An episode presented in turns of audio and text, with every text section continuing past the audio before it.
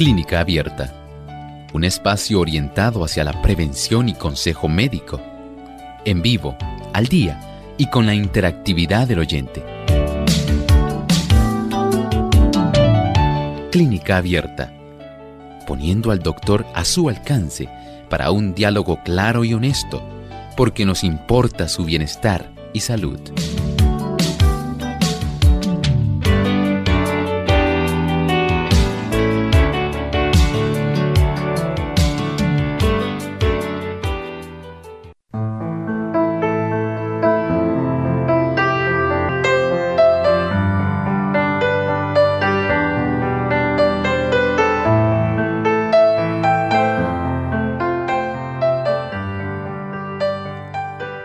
Clínica Abierta está disponible para que usted pueda hacer sus consultas y le vamos a informar cómo lo puede hacer. Así que pendiente. Desde Puerto Rico puede hacer sus llamadas a través del 787, debo decir, 303-0101. Desde Estados Unidos, 1866 920 9765 y llamadas internacionales lo puede hacer a través del 787-282-5990 y 787-763-7100. También se puede comunicar a través de email wzol arroba radiosol.org o por Facebook Radio Sol 98.3 FM. Puede hacerlo a través del chat. Así que esperamos su consulta para que aproveche esta oportunidad de clínica abierta. Hoy usted hace su consulta.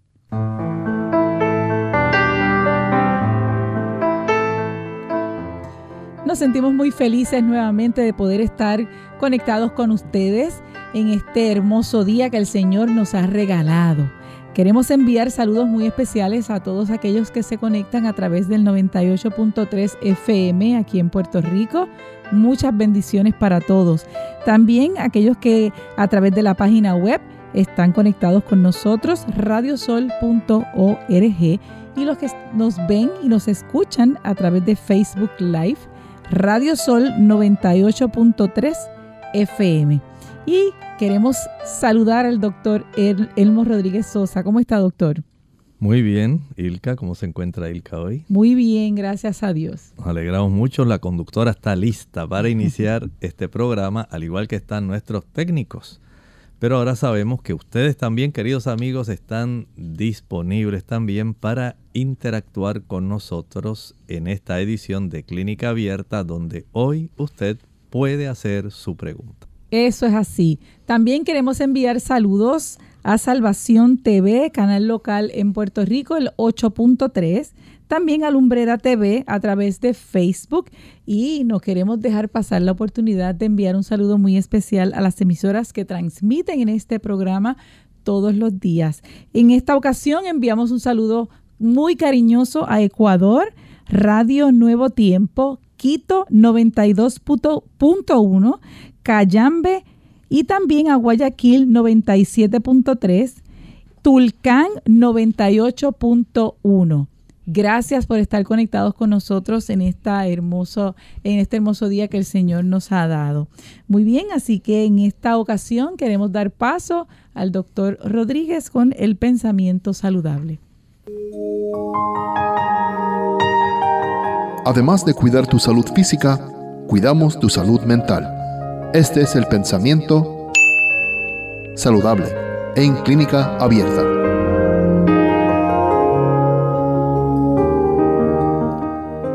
La Biblia entera es una revelación de la gloria de Dios en Cristo. Aceptada, creída y obedecida, constituye el gran instrumento para la transformación de nuestro carácter. Es el gran estímulo la fuerza que constriñe, que vivifica las facultades físicas, mentales y espirituales y encausa debidamente toda la vida. ¿Usted escuchó con atención? Es, en realidad, el gran estímulo, la fuerza que constriñe, que vivifica las facultades físicas, mentales y espirituales. ¿Quiere usted tener una mayor cantidad de vida física, mental y espiritual? Nada mejor que la santa palabra de Dios. Y esa está a su alcance. Es probable que usted tenga algún ejemplar de la Sagrada Escritura ahí en su hogar que haya tal vez en alguna repisa en la biblioteca. Puede ser que usted la tenga olvidada. Pero si usted desea que haya una influencia vivificante real, una influencia que le pueda ayudar para que las tres dimensiones que componen nuestro ser, espíritu, el aspecto mental y el aspecto espiritual, las tres dimensiones se beneficiarán. Si tan solo usted comienza un proceso donde usted escudriña la escritura, no se contente con leerla solamente. La aplicación de la enseñanza de la escritura a su vida tiene un efecto vivificante. ¿Por qué? Porque la escritura es palabra de Dios. Y la palabra de Dios siempre es vivificante. Usted puede beneficiarse. Sencillamente, comience a leerla, léala con oración. Antes de abrirla, ore. Y pídale al Señor que esa poderosa palabra vivificante impacte su vida. Y usted notará cómo comienzan a ser diferentes las cosas en su vida y comienza usted a disfrutar de una mejor y mayor vida aquí y ahora. Muchas gracias doctor por ese interesante eh, pensamiento que nos hace reflexionar en la necesidad que tenemos de buscar cada día de la palabra de Dios. Bien amigos, ya estamos listos para eh, recibir sus consultas y en este momento tenemos a Marcela de República Dominicana. Adelante con su consulta, Marcela. Buenos días. Yo tengo una pregunta, doctor. Eh, la señora que yo cuido le hicieron una analítica y salió con los triglicéridos muy altos, pero ella no come nada de pan, harina, ni pasta, nada que, que lo altere. No sé cuál es, cómo podría ayudarme para, para que ella baje esos triglicéridos me contestan, no me sirve el teléfono porque no tengo cómo escuchar la respuesta. Muchas gracias. Mire, hay varias cosas que ella puede hacer. En primer lugar, verifique si la señora consume mucho aceite, no solamente en forma de frituras, sino también agregado el aceite, digamos, cuando se come yuca, yautía, papa, algún tipo de víveres, como dicen en la República Dominicana. Eso puede colaborar aumentando la cifra de triglicéridos. En segundo lugar, también puede ocurrir si la persona está obesa. Si esta persona está entradita en libras, en kilos, ya sabe que va a tener un aumento de triglicéridos. En tercer lugar, también el consumo de productos azucarados jugos, maltas, refrescos, bombones, helados, paletas, bizcochos, galletas, flanes, chocolates. Todos esos productos que tienen una cantidad adicional de azúcar. O por a, a, veces puede ocurrir que la persona diga, pues yo no estoy comiendo azúcar, pero le encanta el consumo de miel de abejas. A mayor sea la cantidad de miel de abeja que la persona consuma, de digamos, eh, puede ser también algún tipo de jarabe que esté utilizando para acompañar algún alimento o algún endulzador de estos como el agave o la, el azúcar de coco. Las personas a veces piensan que porque es de esa otra variedad no va a suceder eso. Sí, eleva los triglicéridos. Vea cómo la persona puede tener ese beneficio de reducirlos tan solo corrigiendo, evitando el uso de esos productos. Aunque sean frituras que puedan freírse en aceite de oliva, evítelos. Y ahora entonces viene la ayuda adicional. Esa ayuda adicional es, por ejemplo, además de dejar de usar esos productos, va a añadir en un envase dos tazas de agua, le añade una cebolla completa, puede ser blanca o morada, finamente picada, sumerja esa cebolla en esas dos tazas de agua, déjela en maceración. Esto quiere decir que usted la deja tranquila, especialmente desde la noche hasta la mañana. Y al día siguiente va a comenzar a tomar esa agua en lugar de agua común. Esto le da el beneficio de facilitar que la cantidad de triglicéridos que están circulando se puedan reducir. Y por último, hay que tomar en cuenta también que hay condiciones médicas. Por ejemplo, hay una condición que se llama dislipidemia familiar que puede facilitar que esta condición se desarrolle. Pero eso lo tiene que indagar junto con su médico internista. Muy bien, recibimos ahora a Wilma desde Mayagüez, Puerto Rico. Adelante con su consulta, Wilma. Buenos días. Recibimos ahora para... Pasamos entonces con Rafael de Estados Unidos. Adelante, Rafael, con su consulta. Ah, buenos días, doctor Elmo. Buenos días. Adelante. Ah, yo quisiera hacerle una pregunta. La esposa mía tiene la parte baja de la espalda tiene unas hernias ahí que le duelen, de vez en cuando hay que ponerle inyección de vitamina B12. Yo quisiera que usted me dijera, porque yo lo he oído diciendo que se pueden aplicar unos agua fría o caliente, ¿cómo es que se aplica? Gracias. Mire, para las herniaciones discales que generan dolor en esa región lumbar, lo mejor es la fricción con hielo. En lugar de poner una bolsa de hielo en la zona, lo que va a hacer es preparar un hielo, digamos, congele agua en un envase plástico, un vaso plástico de esos de 7 onzas. Saque el hielo, agárrelo con una toalla pequeña y con ese hielo va a proceder a friccionar en forma circular en forma circular en la zona donde ella le indique a usted que es el mayor dolor que tiene. Esa fricción la va a practicar durante 5 minutos. 5 minutos, al cabo de los cuales seca la zona y va a dejar reposar por unos 2 o 3 minutos. Vuelve a repetir 5 minutos más de fricción, deja descansar la zona, 3 minutos, repite nuevamente 5 minutos de fricción, repose 3 minutos, lo va a hacer 5 veces, 5 minutos de fricción con hielo.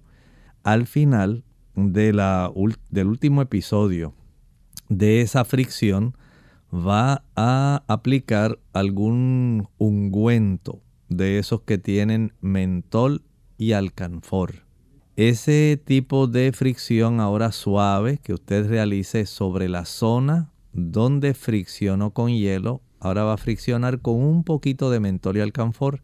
Lo va a cubrir después que friccione con el mentol y el alcanfor. Lo va a cubrir con una toalla gruesa seca y va a dejar que ella descanse.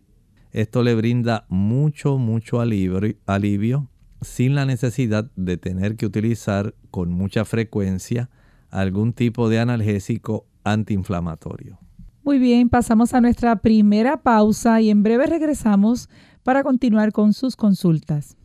La tecnología a nuestro beneficio. Hola, les habla Gaby Zabalúa Godard en la edición de hoy de Segunda Juventud en la Radio, auspiciada por AARP. La tecnología ha transformado radicalmente nuestras vidas, desde el teléfono celular y computadora hasta los nuevos dispositivos para escuchar música, tomar fotografías y recibir correos electrónicos. Quizás para ti ya no sea tan indispensable poseer lo más reciente en el mercado.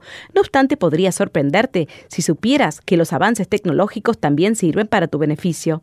Por el momento, están a la venta nuevas tecnologías que están transformando el modo de recibir y percibir el futuro, ofreciendo alternativas para los adultos mayores, gocen de una vida más independiente y segura. Tomemos como ejemplo la llamada llave de la salud, que salió a la venta recientemente, donde a través de un pequeño chip se puede guardar información importante sobre historial médico, prescripciones y lista de contactos accesibles en el caso de una emergencia. De igual forma, existen sistemas muy parecidos a las alarmas de seguridad que detectan comportamientos inusuales en el hogar de un adulto mayor. Por ejemplo, si la regadera corre por más tiempo del acostumbrado o el refrigerador no ha sido abierto durante el día, el sistema llama a la persona para asegurarse de que esté bien o manda una señal de alerta a un centro de emergencia. El patrocinio de AARP hace posible nuestro programa. Para más información visite aarpsegundajuventud.org.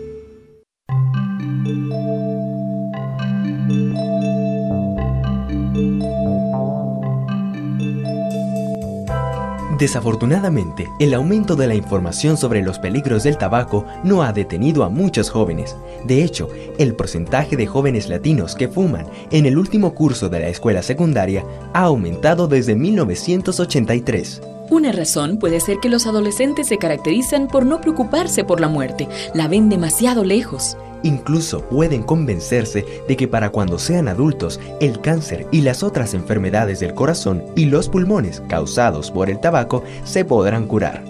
Si descubre a su hijo o hija fumando, los expertos aconsejan decirle que lo deje inmediatamente y que fumar es intolerable. Necesita ser firme para apoyarles.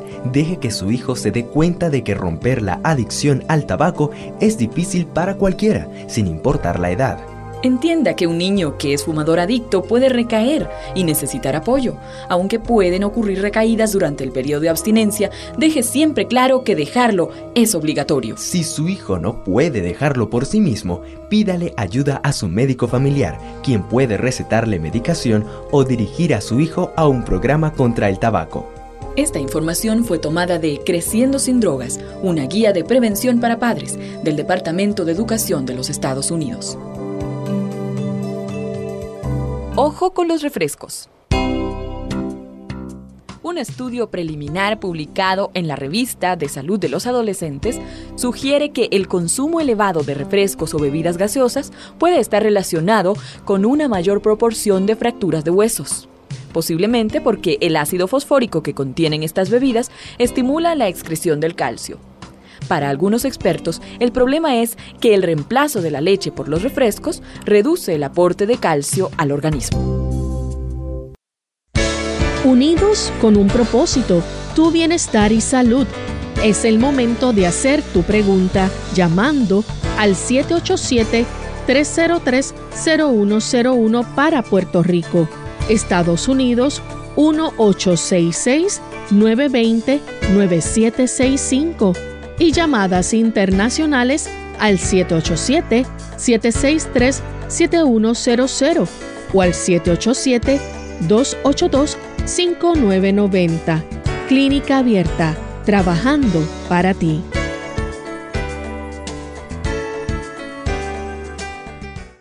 Clínica Abierta.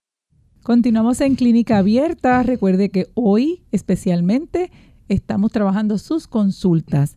Eh, recibimos de inmediato a González desde San Juan, Puerto Rico. Adelante con su consulta. Buen día y gracias. Mire, hay personas que comen mucho y no engordan, otros que comen poco y engordan, este, aunque hagan ejercicio. Este, entiendo que tiene que ver con el metabolismo. ¿Hay alguna cosa natural? Que uno pueda ingerir para acelerar el metabolismo o algún fármaco que pueda acelerar el metabolismo para, para bajar. Eh, eh, gracias. La mejor forma de acelerar el metabolismo es mediante el ejercicio. Las otras formas, usando fármacos, van a alterar, pueden alterar la glándula tiroides, y pueden alterar áreas en nuestro sistema nervioso central que pueden a la larga resultar eh, más preocupantes que solamente tener algunas libras de peso. O sea que en realidad si usted trata de ayudarse, lo ideal es que usted para acelerar ese proceso metabólico comience a ejercitarse. Si lo tiene que hacer dos veces al día, hágalo.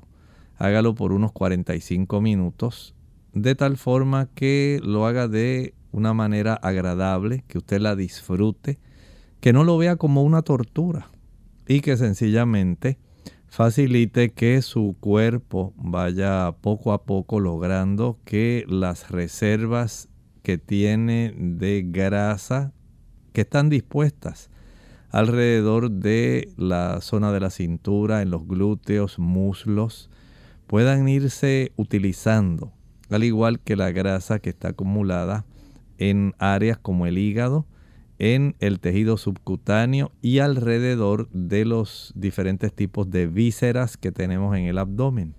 Es la forma más conveniente y segura sin efectos adversos. Recibimos en, este momento a Lucía desde Aguada, Puerto Rico. Adelante con su consulta, Lucía.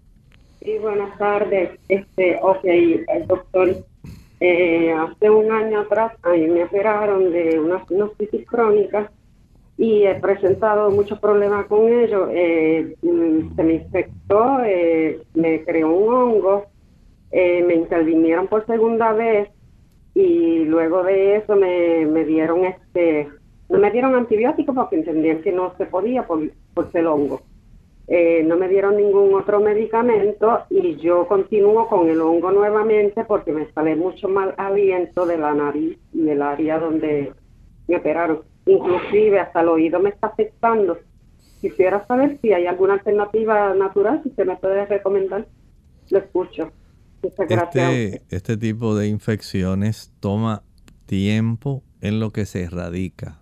Los hongos no son tan fáciles de erradicar y en ese aspecto, aun cuando haya tomado algunos tipos de antibióticos, puede usted ayudar su cuerpo. En primer lugar, trate de evitar todo producto que sea azucarado.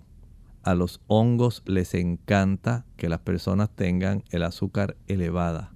Esto les facilita a ellos su reproducción y el desarrollo de raíces que pueden resultar más difíciles de erradicar en la forma como ellos se reproducen.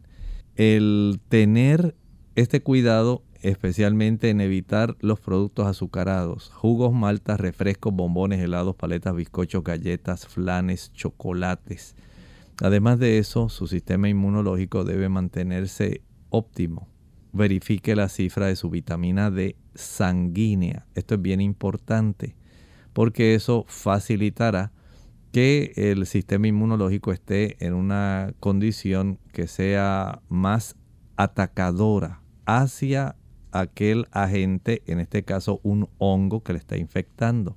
Facilita también si usted comienza a ingerir digamos, algunos productos como el jugo eh, preparado utilizando una taza de agua, dos zanahorias grandes, un rábano y un diente de ajo.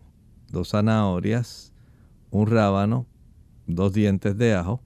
Esto va a licuarlo y a colar. De este jugo comience a tomar esas 8 onzas aproximadamente todos los días, todos los días, todos los días, va a fortalecer la mucosa nasal, le da una mayor capacidad para combatir desde el punto de vista de los agentes biológicos que pudieran estar afectando, en este caso el hongo.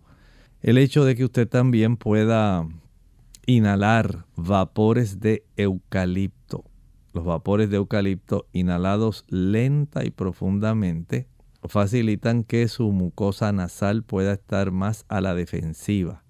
Y esto le puede ayudar a evitar algunos tipos de costumbres que también pueden reducir su sistema inmunológico. Por ejemplo, las personas que se acuestan tarde.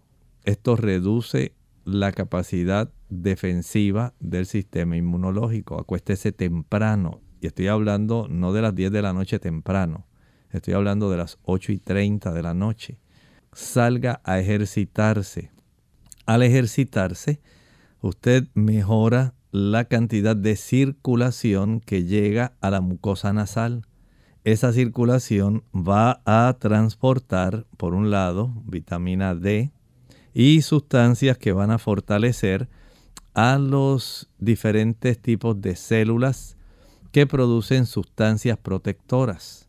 Ahí tendremos, por ejemplo, habrá una mayor cantidad de neutrófilos, de eosinófilos y también de células plasmáticas que van a formar una mayor cantidad de inmunoglobulina A y de inmunoglobulina G, además de inmunoglobulina E, inmunoglobulina M. Y de esta forma, usted notará en el transcurso del tiempo, recuerde lo primero que dije, las infecciones por hongos tardan tiempo. Y esto va a hacer que el tipo de infección por hongo que usted tenga se vaya disipando, pero va a tomarle tiempo. De tal forma que el jugo que mencioné, el dejar de usar los productos que mencioné y el practicar las inhalaciones de eucalipto más la actividad física al aire libre y al sol. Esto facilitará una mayor fortaleza para la mucosa nasal. Tenemos a Elvis desde la República Dominicana. Adelante con su consulta. Eh, doctor, en día atrás yo lo llamé y le pregunté sobre un amigo que tiene gastritis y está muy demacrado. Usted me en esa ocasión me dijo que le dijera que tomara agua de papa media hora eh, antes de cada comida y media hora después de acostarse. Después de terminar ese tratamiento, ¿qué otra cosa le recomienda que haga? Porque él ha visitado al médico y hasta lo mandaron a que esté en reposo. Y no sé si también ejercicio le ayudaría. Sí, ¿cómo Muchas gracias, le escucho por la radio. Ese tipo de tratamiento debe completarlo debe hacerlo tal como le dije por 6 a 7 semanas. Y esto nos va a permitir al cabo de ese tiempo, entonces es que usted va a llamar, no se puede anticipar desde ahora para saber qué más va a hacer, no. Usted va a facilitar seguir las instrucciones que le di y tomarlo de acuerdo a como le indiqué. Y vamos a ver qué pasa en ese lapso de tiempo. Muy bien amigos, pasamos entonces a nuestra segunda pausa y en breve regresamos con sus consultas.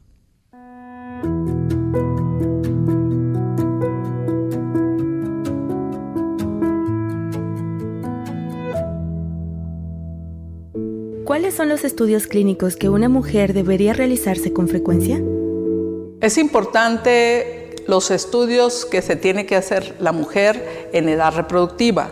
Antes de la edad reproductiva, las jovencitas también se deben hacer el chequeo de la autoexploración mamaria, examen de sangre para ver si están cursando con problemas de anemia, el general de orina, también la química sanguínea para detectar precozmente problemas de diabetes o algún otro problema que está ocurriendo en el cuerpo.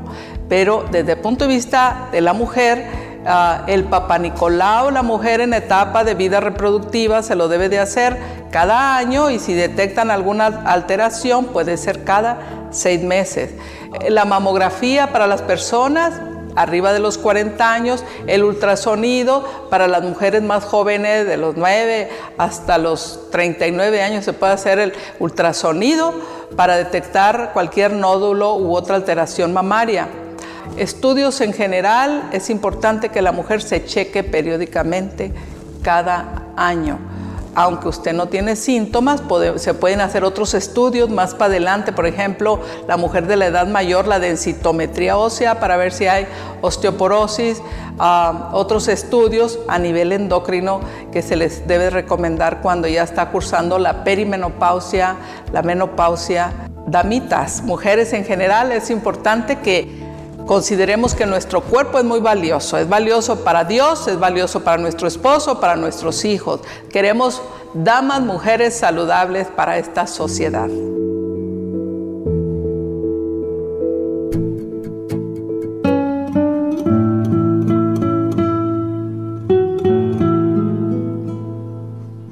El optimista cree que este mundo es inmejorable. El pesimista teme que así sea.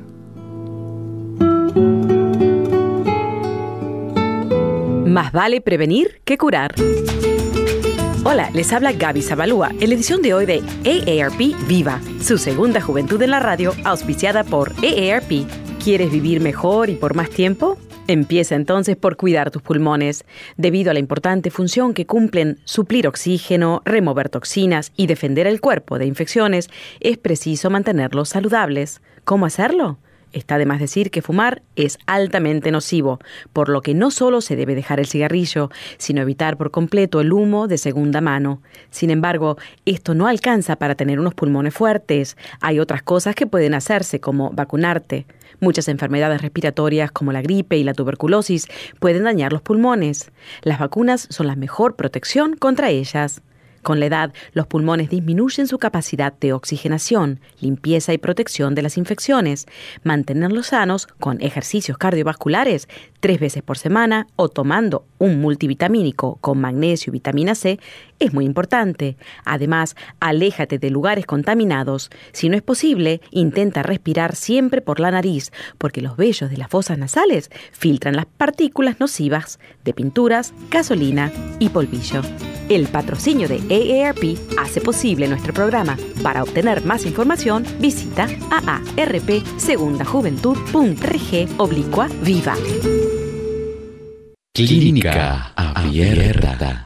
Continuamos en Clínica Abierta. Recuerden que hoy estamos atendiendo sus consultas. En este momento vamos a recibir a Nereida desde Estados Unidos. Adelante con su consulta. Sí, buenos días. ¿Cómo están? Muy bien, gracias a Dios. Qué bueno. Mira, mi amor, yo quiero hacer una consulta al doctor y es que yo tengo un problema con el ajo. Entiendo que coma algo que sabe a ajo, me, me desmaya, me da mareo, me da temblor en el cuerpo, es como si me intoxicara. Y yo necesito saber por qué viene eso. Y además me da un ardor en el estómago, que no lo aguanto. Así que necesito saber, por favor, se me van las fuerzas y necesito saber una respuesta acerca de eso. Lo escucho por el, por el teléfono porque estoy trabajando y estoy aprovechando la ocasión. Muchas gracias. Mire, la sensibilidad que tiene cada ser humano es diferente.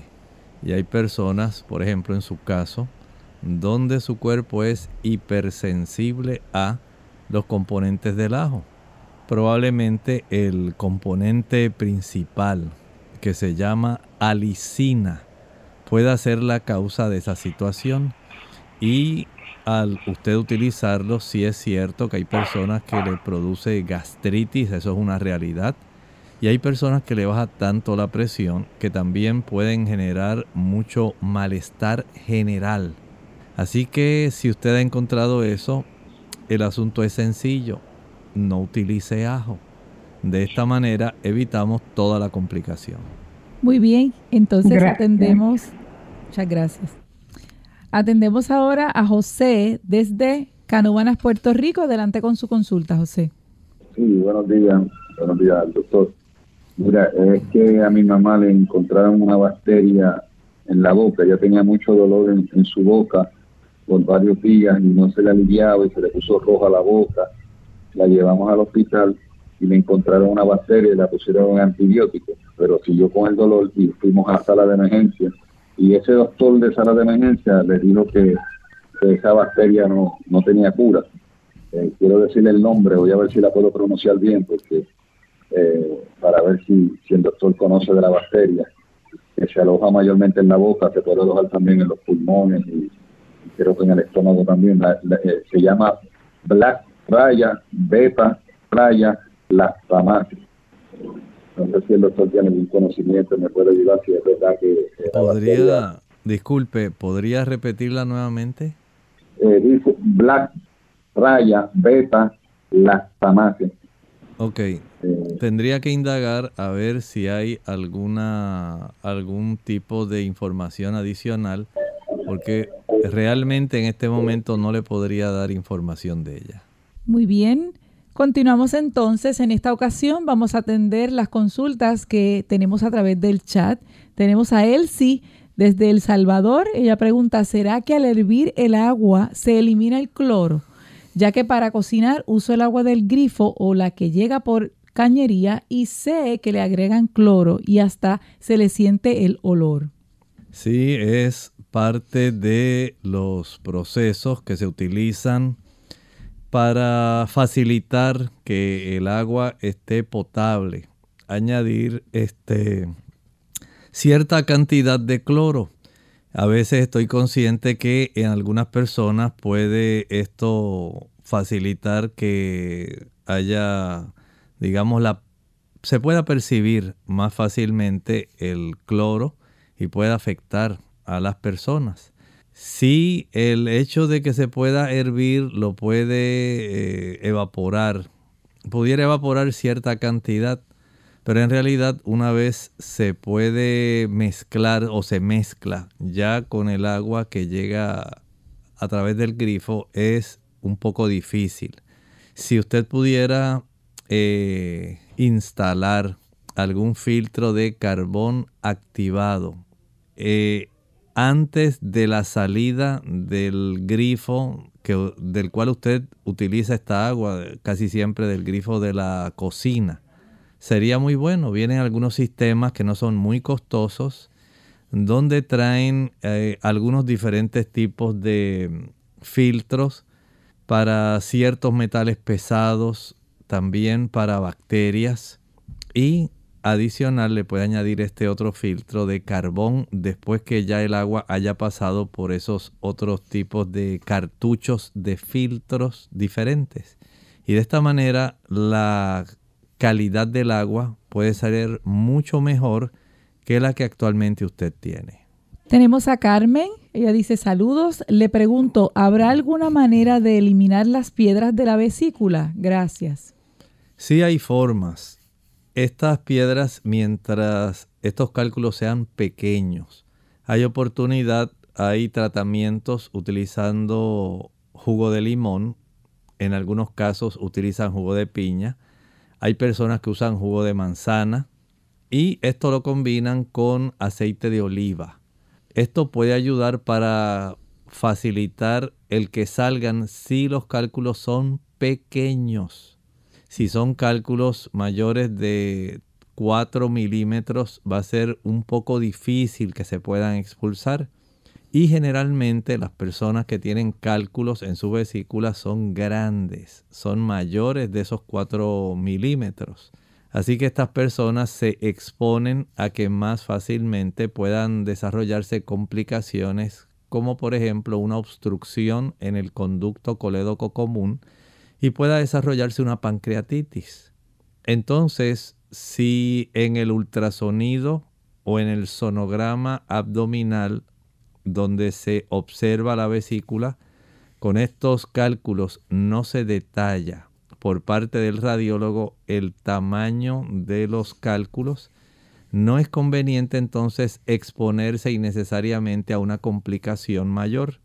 Por eso es eh, sería interesante si a usted le dan ese estudio, eh, solicitarle al radiólogo si por favor podría detallarle el tamaño de los cálculos que tiene para que esta de esta forma usted pueda saber si procede o no antes de sufrir complicaciones. Tenemos ahora a Zulma desde Argentina. Dice, quiero saber qué comidas se pueden reservar en la nevera para comer ya sea en la noche o al día siguiente, y cómo se debe volver a consumir, si fría o caliente, y cómo recalentarla. Gracias. Bueno, sencillamente, si a usted eh, le quedó algún alimento que puede ser utilizado, no hay ningún inconveniente en que usted lo pueda guardar en la nevera, en el refrigerador al día siguiente sencillamente lo saca del lugar donde usted lo estuvo refrigerado, lo estuvo refrigerado, lo pone a calentar a fuego lento. Es la mejor forma de tratar de que este alimento conserve un buen sabor, que no tenga un sabor directamente así a refrigerador. Y de esta manera se realza nuevamente el sabor. Eh, no hay ningún inconveniente en que usted lo pueda comer a la hora del almuerzo o del desayuno. En realidad, pues básicamente depende de la calidad del alimento que usted preparó y de que el proceso de calentamiento más bien sea un poco lento para que pueda nuevamente eh, adquirir el sabor que básicamente usted conservó desde el momento en que lo preparó. Tal vez no llegue al 100% del gusto con el cual usted lo preparó cuando era fresco, pero sí conserva un buen sabor. Tenemos a Suri Bonilla desde la República Dominicana. Ella solicita recomendaciones para neuralgia del nervio trigemio, mucho dolor, ¿qué hacer? Esas neuralgias son en realidad fuertes y en estos casos se recomienda que la persona sea muy sabia. Puede, por un lado, aplicar a una compresa que sea tibia, una toalla pequeña, la dobla, la sumerge en agua lo más calientita que pueda, la aplica sobre la zona, viendo si esto logra darle más alivio que algunas personas que prefieren friccionarse con hielo la zona donde está ese nervio. Ese nervio emerge en sus tres ramas que se distribuyen, la rama oftálmica, la mandibular y la maxilar. Todo depende de cuál sea la rama que esté más afectada. Y en ocasiones esa neuralgia se desarrolla más bien por infección de algún virus del herpes zóster. Y esto logra ser bastante doloroso para las personas. Algunas personas eh, hacen esto que le dije, alternan la aplicación de una compresa caliente con fricción fría con hielo. A algunas le funciona mejor la fricción, el hielo solo y otras prefieren mejor el uso de la compresa eh, sumergida en agua caliente. El uso también de vitamina B12 resulta útil. La tiamina es un tipo de vitamina B1 que es antineurálgica. Hay también otros productos como el ácido alfa lipoico que se pueden utilizar y otras personas prefieren friccionar esa zona con aceite de menta o de hierbabuena, peppermint oil. Y esto ayuda a reducir la molestia de esa neuralgia. Tenemos a Ark Keila García. Dice buenos días, bendiciones doctor y moderadora. Algo para desparasitar a los niños naturalmente. Bueno, antes de decir algún tipo de desparasitante, hay que saber qué parásito tiene, porque no todos los parásitos son iguales. Hay personas que le llaman parásitos a la ameba y hay personas que al ascaris, que es una lombriz, también es un parásito. Otras tienen tenia, saginata, otros tienen diferentes tipos de parásitos. Unos son protozoarios, otros sencillamente son anélidos, platelmintos, dependiendo de la clasificación. Lo interesante es que usted primero pueda saber cuál es el tipo de parásito que tiene. Pero independientemente de cuál de los dos sea, si le hago una recomendación, evite el consumo de azúcar porque facilita para ambos, sean protozoarios o sean nemátodos, platelmintos, anélidos, lo que sea van a facilitar que ellos sigan viviendo dentro de su hijo como huésped. Yanira López a través del chat dice, buenos días, mi pregunta es, desde hace unos meses me ha caído un dolor en la pierna derecha, desde el glúteo hasta la rodilla. Me duele al estar parada y al caminar y en la noche no me deja dormir. A veces trabajo en panadería y me toca subir y bajar gradas con jabas de pan. ¿Qué, podría hacer para calmar el dolor y qué examen me recomendaría? Es probable que en esa área usted lo que tenga sea un problema del nervio ciático de la pierna que está afectada. Y en esa situación lo más recomendable es la aplicación de este procedimiento se acuesta boca abajo, usted, y su esposo o la persona que su hermana, su mamá, alguien que la pueda ayudar, va a aplicar una toalla delgada sobre su pierna, sobre la piel de esa pierna que está afectada. Sobre esa toalla delgada seca aplicará una toalla que pueda doblar y pueda sumergir en el agua más caliente que pueda, exprima y una vez exprima, extiéndala sobre la toalla delgada seca que usted tiene sobre su región posterior de la pierna. Una vez eso ya se aplique ahí, ahora la va a cubrir con una toalla gruesa seca. Lo deja durante unos 6-7 minutos. Remueve nuevamente la toalla gruesa. Remueve la toalla húmeda. Vuelve a calentarla o la sumerge en agua otra vez caliente. Exprime. Aplica nuevamente sobre la toalla delgada que tiene sobre su pierna, la piel de la pierna. Cubre nuevamente con la toalla gruesa seca y de esta manera va a practicarlo unas tres o cuatro veces. Una vez finalice, va a remover todo y va a friccionar con un hielo. Es muy importante que friccione con un hielo.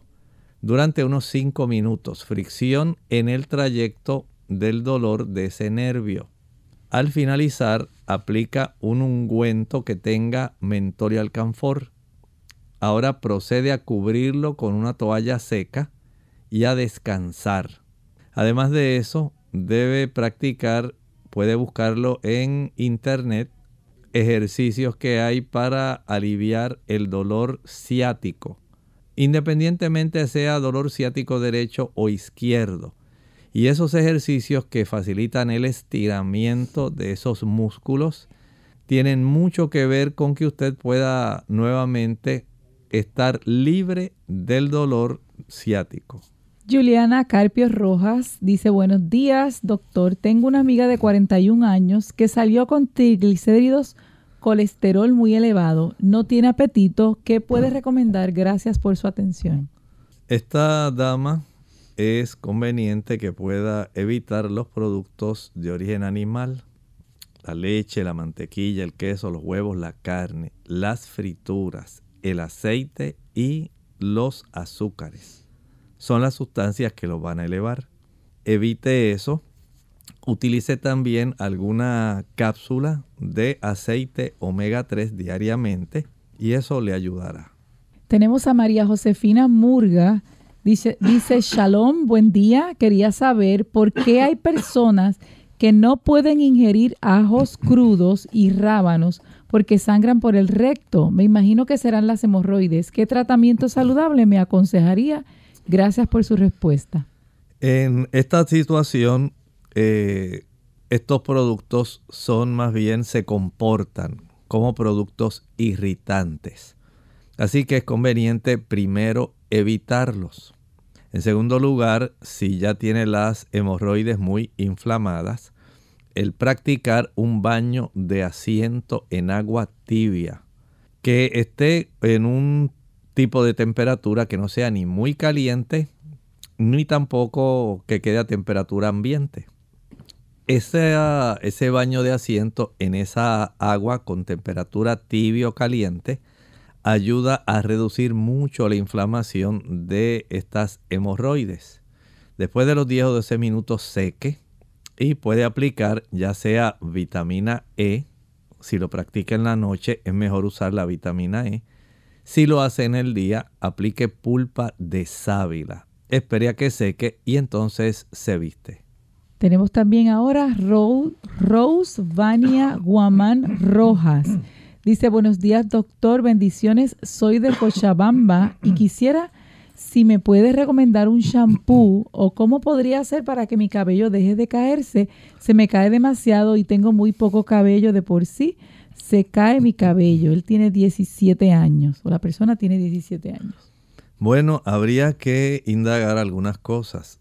Hay personas que si no tienen una buena cantidad de hemoglobina, el cabello se puede caer. También hay que indagar respecto al nivel de testosterona.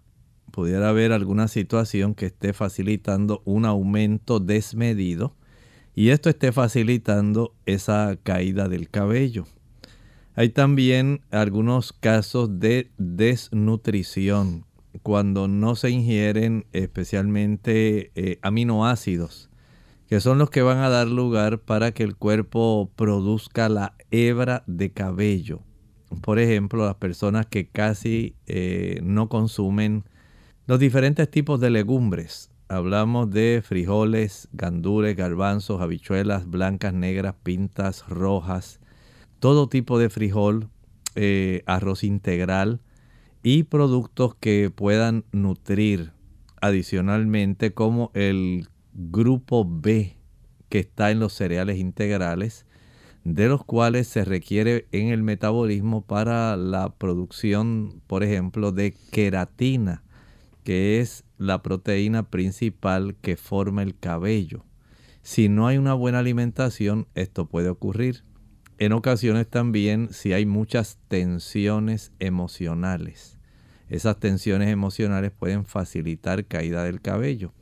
Y también algunos productos químicos, algunos medicamentos pudieran también facilitar el desarrollo de estas situaciones donde como efecto adverso se puede tener una caída adicional del cabello. Tenemos a Estela Kate. Ella dice, buen día. ¿Qué me pueden decir sobre el pinzamiento? Pinzamiento es con Z, doctor. No, realmente yo no, no, puedo definir de qué está hablando la persona. Así es, sería útil, ¿verdad? También eh, tratar de indagar regionalmente a veces se puede utilizar algún tipo de designación para algún proceso, pero en realidad no me atrevo a contestar porque no sé en realidad a qué se refiere. Bueno, ya hemos entonces concluido con las consultas en el día de hoy. Agradecemos a todos los que de alguna u otra forma, a través de llamadas o a través del chat, se han conectado con nosotros y con mucho gusto, pues la próxima vez, si no alcanzó el tiempo, pues puede hacer su consulta a través de los medios que provee esta emisora para que usted pueda conectarse. En este momento, entonces, pasamos al pensamiento bíblico por el doctor Elmo Rodríguez. Hemos estado analizando en el capítulo 17, versículo 4, cómo hay un vino, una serie de doctrinas Doctrinas que no están avaladas bíblicamente, no tienen fundamento bíblico, pero las cuales son practicadas mundialmente y se piensa que tienen que ver con enseñanzas bíblicas, lo cual no es cierto. Hay personas, por ejemplo, hemos hablado de que piensan que la Biblia enseña que usted debe observar, reposar, adorar a Dios porque Él lo requiere el día domingo. Eso no lo enseña la Biblia. La Biblia a lo largo del tiempo, incluso el ejemplo que Jesús nos dio, era la adoración en el día sábado. Es más, hasta le dijo a sus discípulos, Jesús murió básicamente a una edad de 33 años, pero en el año 70 de la era cristiana ocurrió la destrucción de Jerusalén. Y él viendo proféticamente hacia enfrente, les dijo a sus discípulos, oren para que su huida de Jerusalén no sea ni en invierno ni en sábado. Él mismo estaba viendo básicamente unos 37 años después de su muerte y estaba pidiendo a los discípulos que oraran para evitar esa situación. Hablamos también ayer de cómo la gente piensa que cuando uno muere usted está en un estado donde su otro yo todavía puede ver a sus amados, donde usted puede ver lo que está ocurriendo y donde usted puede aconsejar. Nada más lejos de la verdad. La Sagrada Escritura no enseña que los muertos sepan algo. Lo vimos ayer en el libro de Eclesiastés. Los muertos nada saben. No pueden estar disfrutando en el cielo, porque Jesús los viene a resucitar aquí en la tierra. Si ya estuvieran disfrutando de la dicha eterna, ¿para qué Jesús tendría que venir por segunda ocasión a buscarlos? Noten que esto es un evento que lamentablemente se ha distorsionado. Y muchas personas lo creen porque así se lo enseñaron. Pero a veces por costumbres, tradiciones y enseñanzas que no están acordes a la Biblia podemos creer cosas que no son reales y que pueden afectar lamentablemente las decisiones que tomamos en nuestra vida y puede esto afectar nuestra decisión eterna. Piense en esto que le hablo. Todavía hay muchas cosas más que están dentro del vino de Babilonia que continuaremos compartiendo con ustedes. Agradecemos a todos su sintonía en el día de hoy, esperando que este programa haya sido de bendición para todos ustedes. Le invitamos al próximo programa donde también podrá hacer sus preguntas. Por lo pronto, con mucho cariño, compartieron con ustedes el doctor Elmo Rodríguez Sosa y su amiga Ilka Monel. Hasta el próximo programa.